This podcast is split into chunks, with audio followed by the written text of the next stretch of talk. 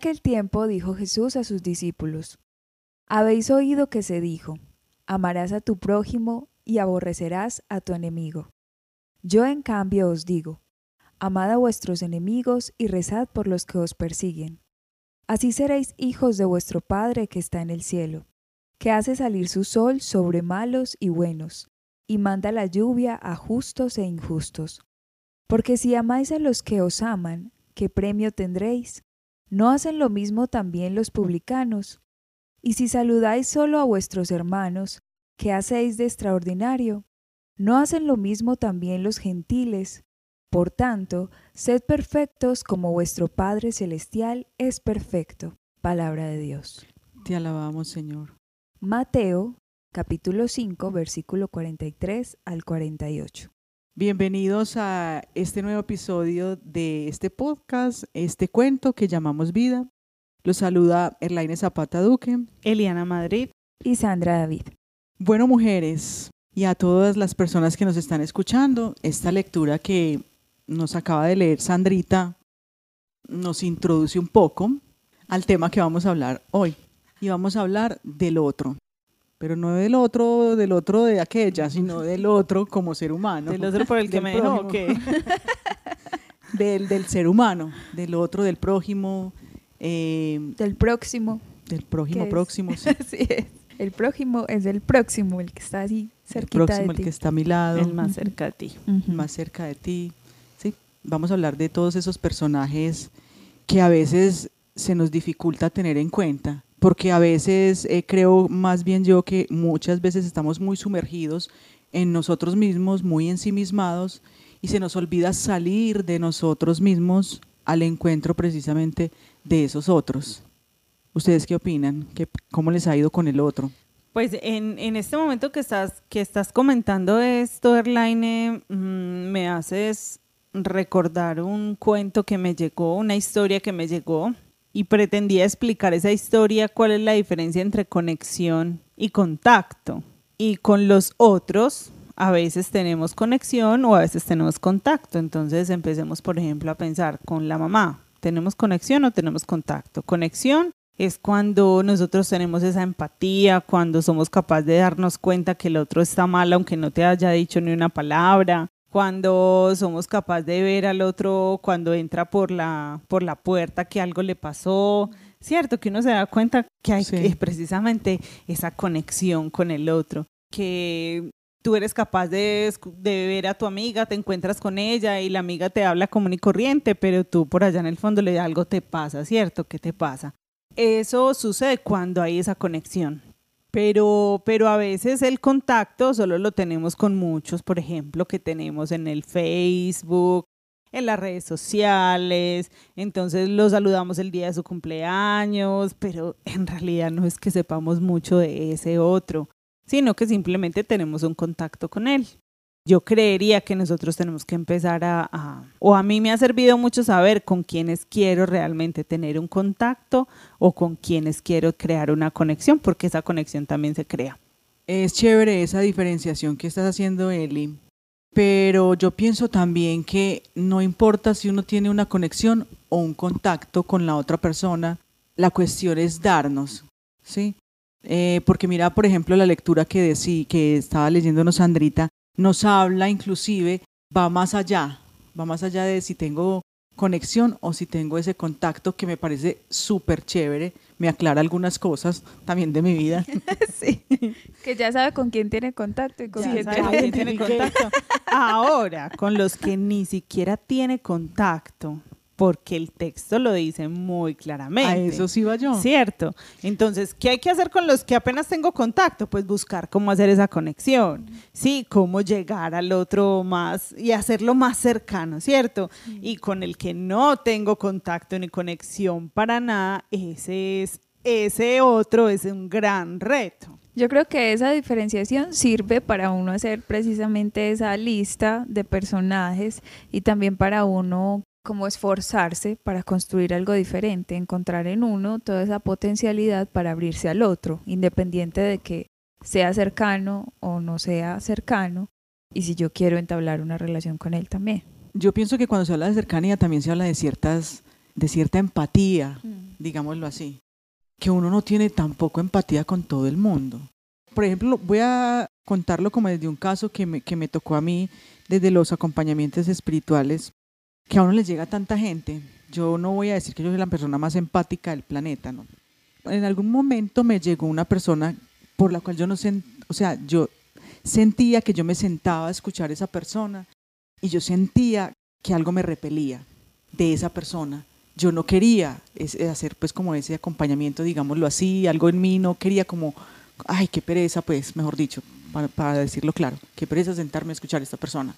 Y una vez yo dije, no, señor, yo en tu nombre me voy a sentar a atender a esta persona, porque esta persona, si me llegó a mí, es porque vas a obrar a través de mí en ella. Entonces, nada, Señor, ayúdame, que seas tú haciendo este acompañamiento.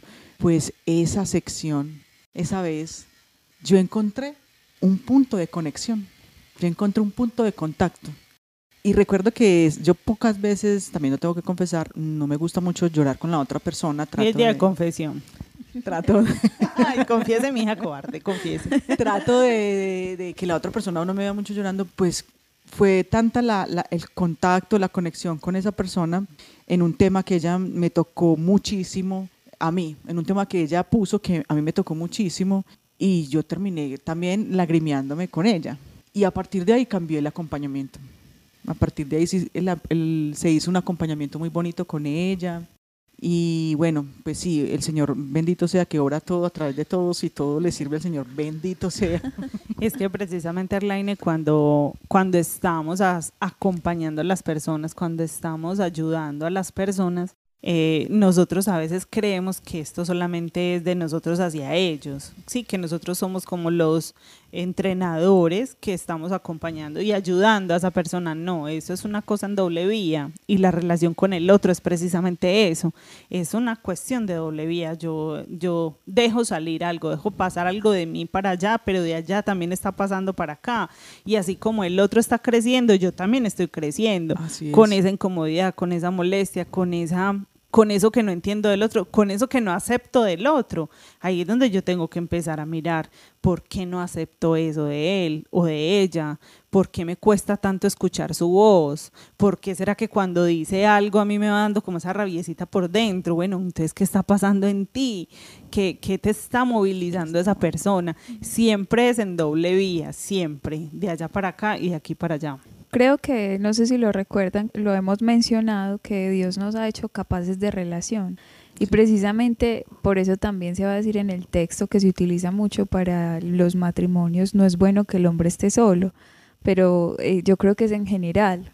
El hombre se construye y construye de acuerdo a cómo se va abriendo a las personas. Eh, el hecho de nosotras tres estar aquí compartiendo con ustedes, cuando se decide formar una familia, cuando se entabla alguna relación laboral, cuando, o sea, siempre se está eh, como en esa búsqueda de relación con el otro y no se puede crecer solo. Así es. No hay un avance personal para uno solo. Primero porque vas a tener una mirada muy pequeña de ti. Te vas a quedar con alguna idea que no es tan cierta, porque o puedes creerte muy grande y superior o muy mínimo y no tener la verdad. Y el otro, tú no lo habías dicho, Eliana, en otro podcast, eh, es tu espejo, ¿cierto? Y nos sirve también para ir mucho más allá, para potenciar áreas de nosotros. Por ejemplo, eh, no sé si recuerdan el, el texto de, de, Moisés, cuando les, Dios le pone esa tarea tan grande y él le dice, pero si yo soy tartamudo y los superperos, pues que de ahí se sacan un montón de reflexiones, pero que al final le pone a Aarón de compañero bueno, listo, vaya con Aarón. y entonces ahí vemos que en los planes de Dios está también eh, el que tú armes comunidad, que te encuentres en el otro. Que seas cordial, que tengas esa relación de cordialidad con el otro. Así es. Y es que la relación con el otro definitivamente está pasada por la cordialidad. ¿sí? Y cordialidad viene de cordis, y cordis sabemos en esta mesa que es pasar por el corazón. es. decir, que la relación con el otro tiene que ser desde el corazón.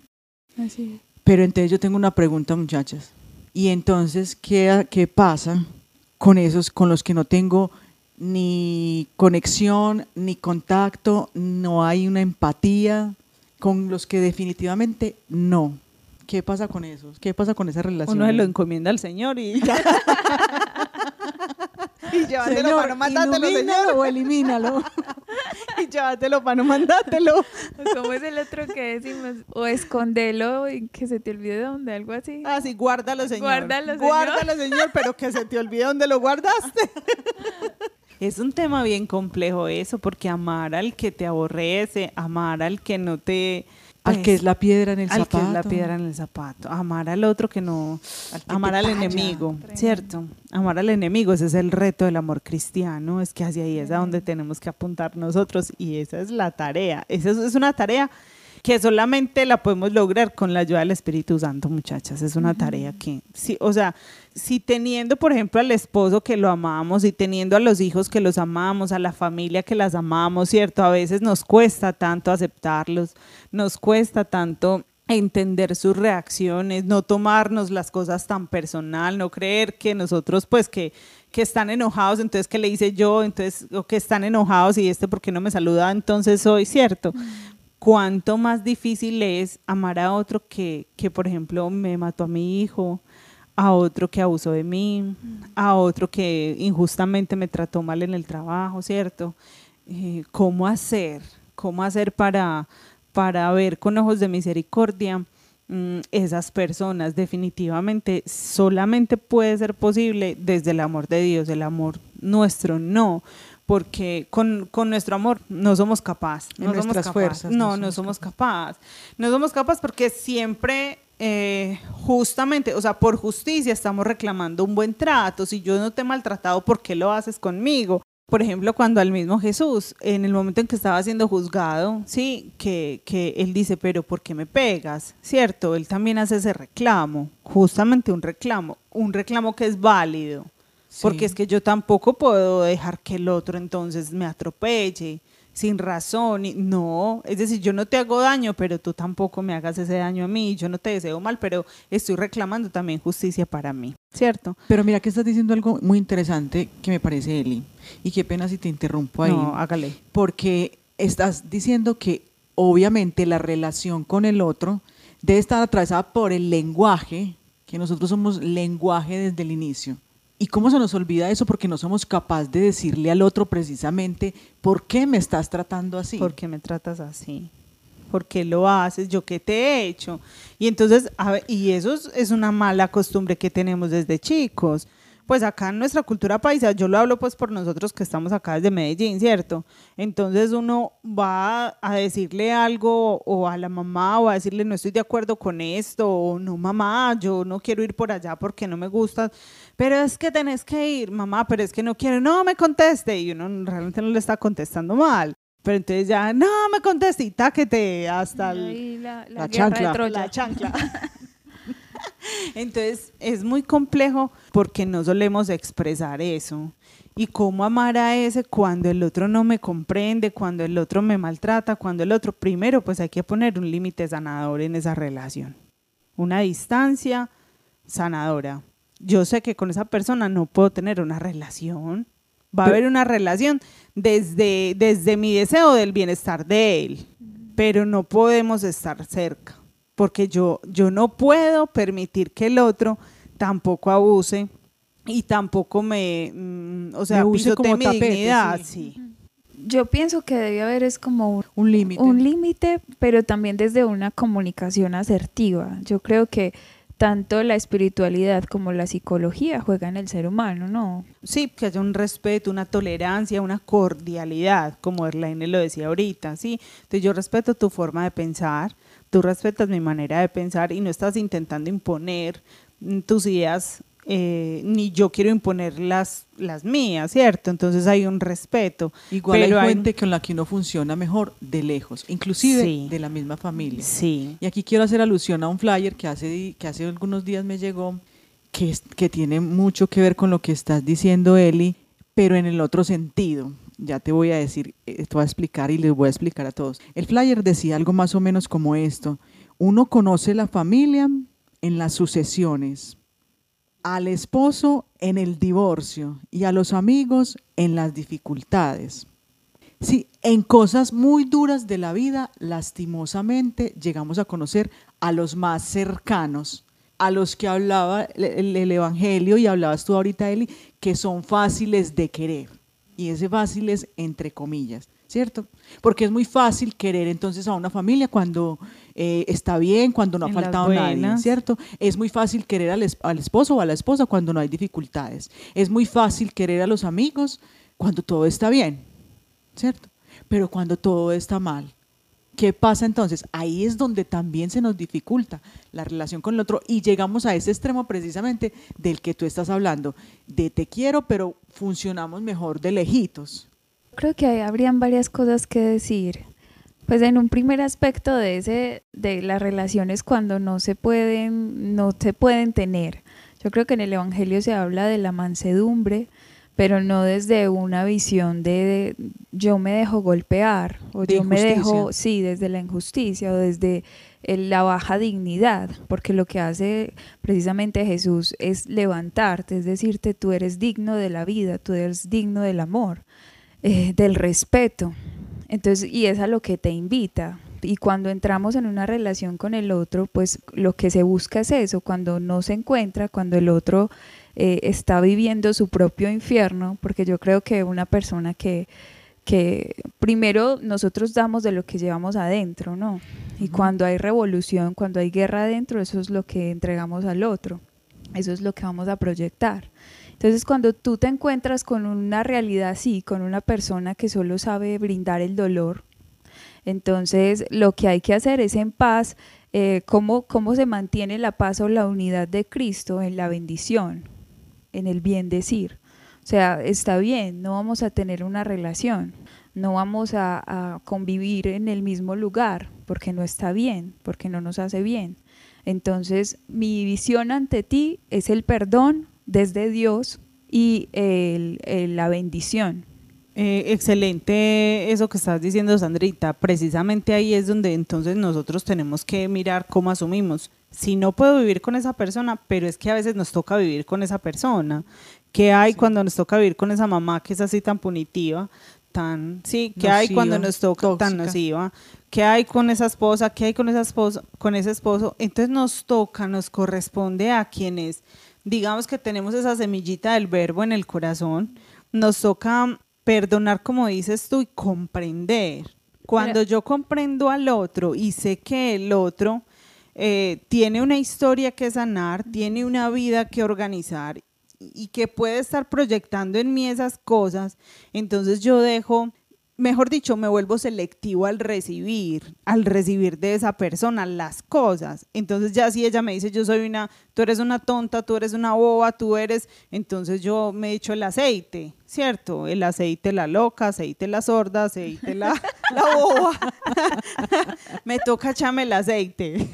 Me No, to- pero- Con ese tipo de personas toca así. Cuando definitivamente tengo que seguir y estar cerca de ellos, toca jugarnos en aceite. Pero para esa realidad también el Evangelio se, se dice, pues no vengo a traer la paz y no la guerra, pues Sí. porque, porque al final es así, porque al final cuando tú quieres trascender, ir un poquito más allá y tu entorno no te deja, pues eh, de hecho ahorita lo estaban mencionando, que, que en, en situaciones difíciles es cuando se conoce a las, a las personas, a la familia y a los amigos, pero en situaciones difíciles también es cuando tú te conoces, cuando Sí. sabes tu límite, cuando sabes cómo vas a reaccionar ante los demás, cuando empiezas a ver en ti potenciales que, que desconocías. De pronto usted creía que llegaba hasta aquí, no, puede más.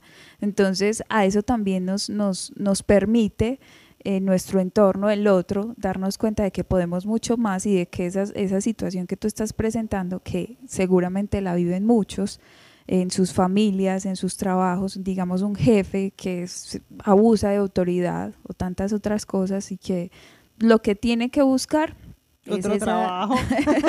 Obvio, pues Dios lo permita y abra las puertas para otro trabajo, entregarle eso a Dios. O echar al jefe. Sí, no, pues echar al jefe.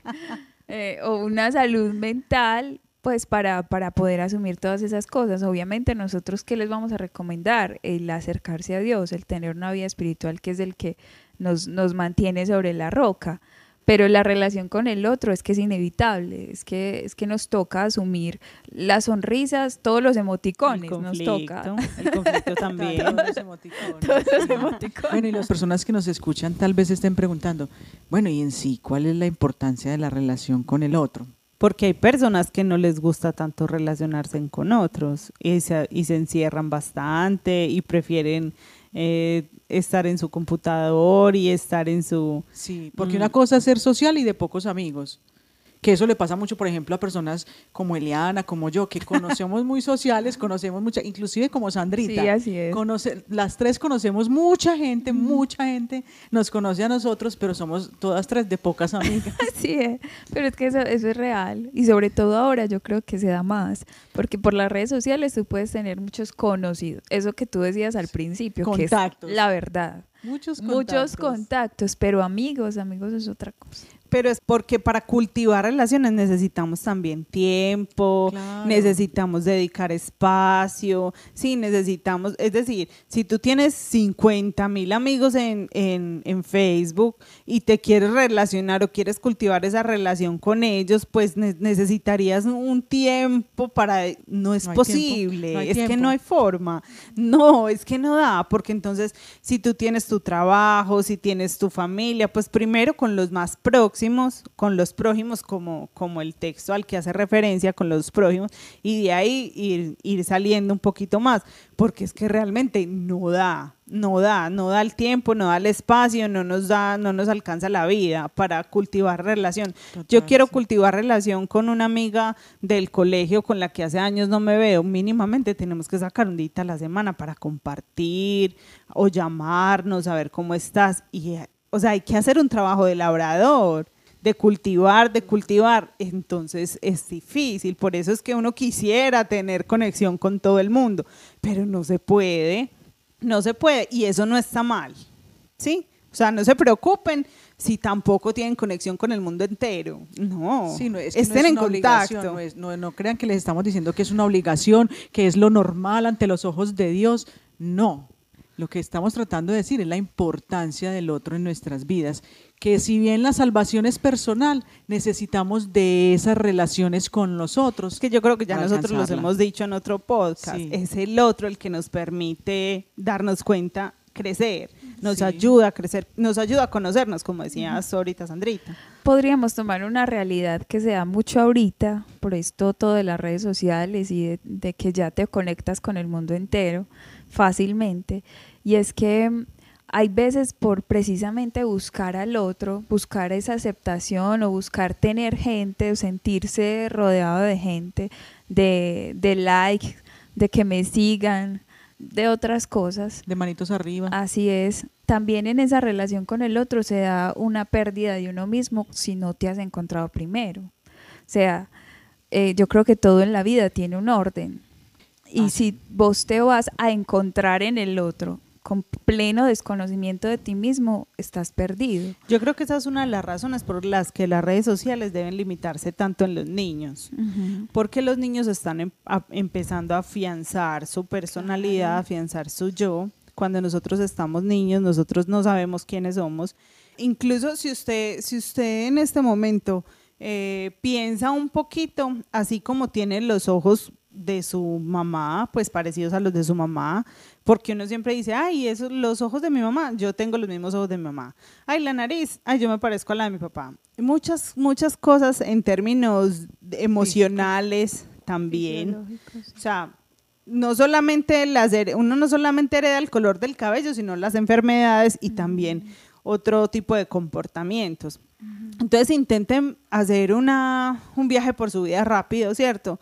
Y, y, y cuenta que, por ejemplo, padres ansiosos tienen niños ansiosos. Entonces, yo, por ejemplo, veo un niño y lo veo ansioso, lo veo iracundo, lo veo no sé qué, y muchas veces es el reflejo de, de los papás. Otras veces es que ellos en, en, su, en su explorarse, pues conocerse, estructurarse como personas, no les han enseñado a regular esas emociones. Entonces, no, pero si la mamá y el papá son tan tranquilos, este niño, ¿por qué es tan irascible? Pues porque no le hemos enseñado a manejar esas emociones, no le hemos enseñado a identificar esas emociones. Ah, que porque Mm, entonces, el hambre y la angustia o el hambre eh, y la angustia se parecen, entonces ya cada que el niño siente angustia, entonces ya quieres como comer o la niña ya quiere comer.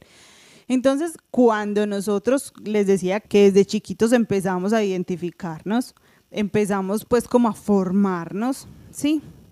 Y los primeros que nos ayudan a formar quiénes somos son nuestros más cercanos, nuestros más próximos. Y empezamos a veces a adoptar esa identidad de los otros. Por modelos que son. Por modelos, muy bien. Empezamos a tomar esa identidad del otro. Entonces, por eso les decía que a los niños no es bueno, porque como están en contacto con tantas cosas, se van perdiendo en ese océano de cosas, en ese y a veces a uno le toca ver desde los acompañamientos psicológicos que hay personas que que todavía no saben quién son y no se encuentran. Tanto tiempo han sido los proyectos de mamá, los proyectos del esposo, han sido tanto tiempo los proyectos de otros que no saben realmente yo qué quiero, a mí qué me gusta.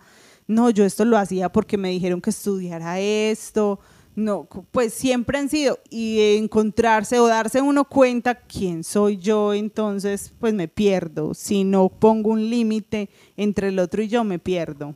Sí, a mí me ha pasado también en los acompañamientos espirituales y es que uno les dice, eh, ¿qué te gusta hacer? Esa sencilla pregunta que uno diría, cualquier mortal es capaz de contestar eso.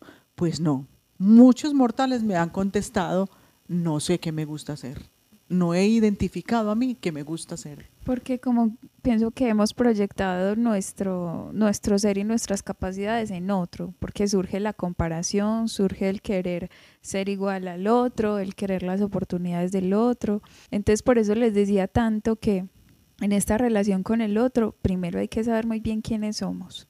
Y yo creo que ya lo hemos trabajado antes. Hay que saber quién es qué potenciales hay en usted que tiene para dar y aceptarse como es y ya abrirse a, lo que es el otro, porque ya no te abres con partiendo desde, desde una necesidad o desde venga que usted yo lo necesito para que me ayude, venga que usted para que me llene, venga para que usted haga y entonces eh, como alimentando una necesidad sin fondo que no, no tiene fin, primero porque porque hay, hay una realidad, Dios es el único que llena nuestro corazón.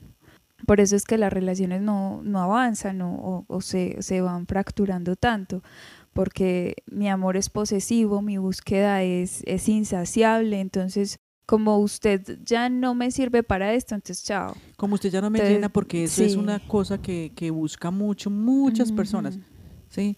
Uno escucha mucho eso, es que ya no me llena. Sí. Literal, la gente le dice así, ya esta persona no me llena. Entonces el otro deja de ser una persona, deja de ser un ser y comienza a ser una cosa. y deja de ser el fin. Así es. Y se convierte en el medio. Así es. En el medio para satisfacer mis necesidades no resueltas. Entonces cuando resulta que pasa que cuando entonces ya no me llena, ya no me sirve.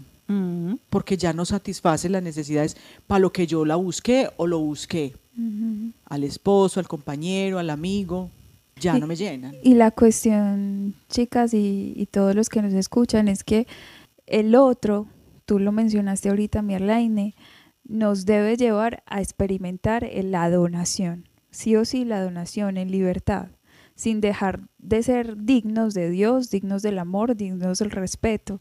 Pero yo tengo claro qué soy y qué tengo para dar, lo voy a dar y me voy a encontrar en el otro y voy a servir. Como dice Santa Teresa, el que no vive para servir no sirve para vivir. Entonces estamos en contacto continuo con el otro. Y es una bendición de Dios. Pero si, si ni siquiera hemos optado un segundo en mirarnos hacia adentro, en decir, bueno, Sandra, ¿y vos quién sos? ¿Qué tenés para dar? Entonces estamos perdidos. Y a mí me llama poderosamente la atención Jesús en ese dar, sobre todo por Judas. ¿Sí? porque a mí me impacta esa relación de Jesús con Judas. Y a mí eso me cuestiona mucho. Yo les tengo que confesar eso, ya que hoy es día de confesión, como dijo Eli al inicio. A mí me, a mí me impacta poderosamente eso, porque uno muchas veces entra en conflicto cuando uno eh, siente que está dando mucho y, lo que siempre a mí se me aparece en la cabeza es Judas. Yo, Jesús sabía que Judas lo iba a traicionar. Ese es el tema. Mm. Y más sin embargo no dejó de darle. Se donó. Más sin embargo no le dijo, de, esta es la última cena, usted se me va. porque usted enseguida las va va a meter. no, quédese y después vaya haga lo que tenga que, lo que tienes que hacer. Nunca lo rechazó, nunca le dijo una mala palabra. Entonces eso a mí me cuestiona y me interpela mucho, sobre todo cuando ese otro lo talla a uno. ¿Sabes por qué, Erlaine? Porque el Señor no estaba esperando a que Judas Ah, quería llegar a la expectativa. Ajá. Porque, porque el Señor no estaba esperando a que, ay, yo como era de buena, mi- como he sido de bueno contigo, y yo que esperaba más de ti, yo esperaba que tú... ¿Cómo me vas a hacer ¿Cómo esto? me vas a hacer esto? Yo todo lo que te he ayudado y vos, porque ¿Cómo también me vas a ponemos a, los así? otros. No, pues como que hay veces las relaciones también se basan en, en lo que yo te he dado, me tenés que, que dar- Devolver. devolverlo y como no me lo devolves, entonces eh, esto no está funcionando, sí, todas las expectativas que estás diciendo. Eso está muy interesante lo que ustedes están diciendo. Porque tenemos que tener en cuenta que no todos tenemos la misma capacidad de donación. Mm, total. Y que esta persona me da esto, esta otra persona me da esto, esta otra persona me puede dar esto. Y que en esa diferencia precisamente es que tenemos que aprender a vivir, que Y no que todos me van a llenar. eh, Yo doy de una manera, puede ser que yo dé mucho o yo dé poco, pero eso es lo que yo tengo la capacidad de dar de acuerdo a lo que yo me conozco, ¿cierto? Pero la otra persona me puede dar mucho más o me puede dar mucho menos de lo que yo le dé. Y no quiere decir entonces que, o no me está, que yo me vaya a referir a esa persona como que no me llena ya. No, es que yo la tengo que amar con lo que me dé. A mí me parece esto tan interesante porque cuando hablamos de nosotros mismos siempre nos vamos hacia el otro y cuando hablamos del otro tenemos que también otra vez volver hacia, hacia nosotros, ¿cierto? Entonces es, es ese doble, esa doble vía que yo les decía ahorita. Con respecto a eso que dices Erlaine y, y tú también Sandrita, es, es como... Como yo, yo me tengo que preocupar es por dar, simplemente sí. por dar, o sea, no, no, Darme. no, no espere a que alguien más le retribuya a usted eso, no es que su esencia es, es dar, si su esencia es ser bueno con todos, no escoja con quién. sabes que mi, Y eso es lo que hace el padre. Ajá. Iba a decir algo antes de que se me olvidara porque se me va la paloma fácilmente. es como que cuando tú sientes que ya lo has recibido todo, ya solo te queda dar. Porque cuando nosotros nos estamos sintiendo humanamente vacíos, con necesidad de que el otro me esté llenando mis dificultades, cuando ya experimentamos plenamente el amor de Dios, su gratuidad, su entrega, su donación, ya solo me queda dar, dar, dar en libertad, dar sabiendo de que lo que yo soy, Dios lo ama completamente, en su amor me veo yo y desde esa mirada puedo empezar a ver el otro. Refiriéndome a lo que tú decías ahorita de Judas, pues porque todos somos un Judas, Sí. porque todos somos un Pedro, porque todos somos bien equivocados. Y Dios te ama y, y hace salir el sol, lo decía el texto, Mm. hace salir el sol sobre buenos y malos, sobre justos e injustos. Y ahí estamos todos, todos somos justos e injustos. Entonces, ¿qué nos está pidiendo? Ame, ame en misericordia como yo lo estoy amando. Y hacia ahí era donde yo quería llegar cuando les dije lo del aceite.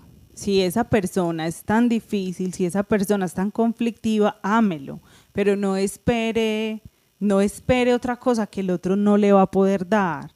No espere un acto de amor del otro, déselo usted. ¿Y cómo puede usted darle ese acto de amor? Simplemente no le reciba eso. O si se lo va a recibir, póngalo a un lado. No se quede con eso. Si el otro le dio un insulto, no puede dar otra cosa, porque el otro no tiene nada más para darle. Entonces, si usted lo va a recibir, no hay que con el regalo. No tiene por qué quedarse con él. Cójalo y póngalo a un lado, échelo a la basura si quiere, pero no se quede con eso. Porque cuando usted se queda con eso es donde está dejando que el otro lo dañe, que el otro se quede haciéndole el daño a usted. Ahí es donde usted tiene que ser libre y soltar. Suelte eso. Entonces es echarse el aceite cuando esas relaciones no funcionan. Es que es darle usted, responderle con amor, responderle con la otra moneda. A eso, el otro no me puede dar sino conflicto, yo no se lo voy a dar.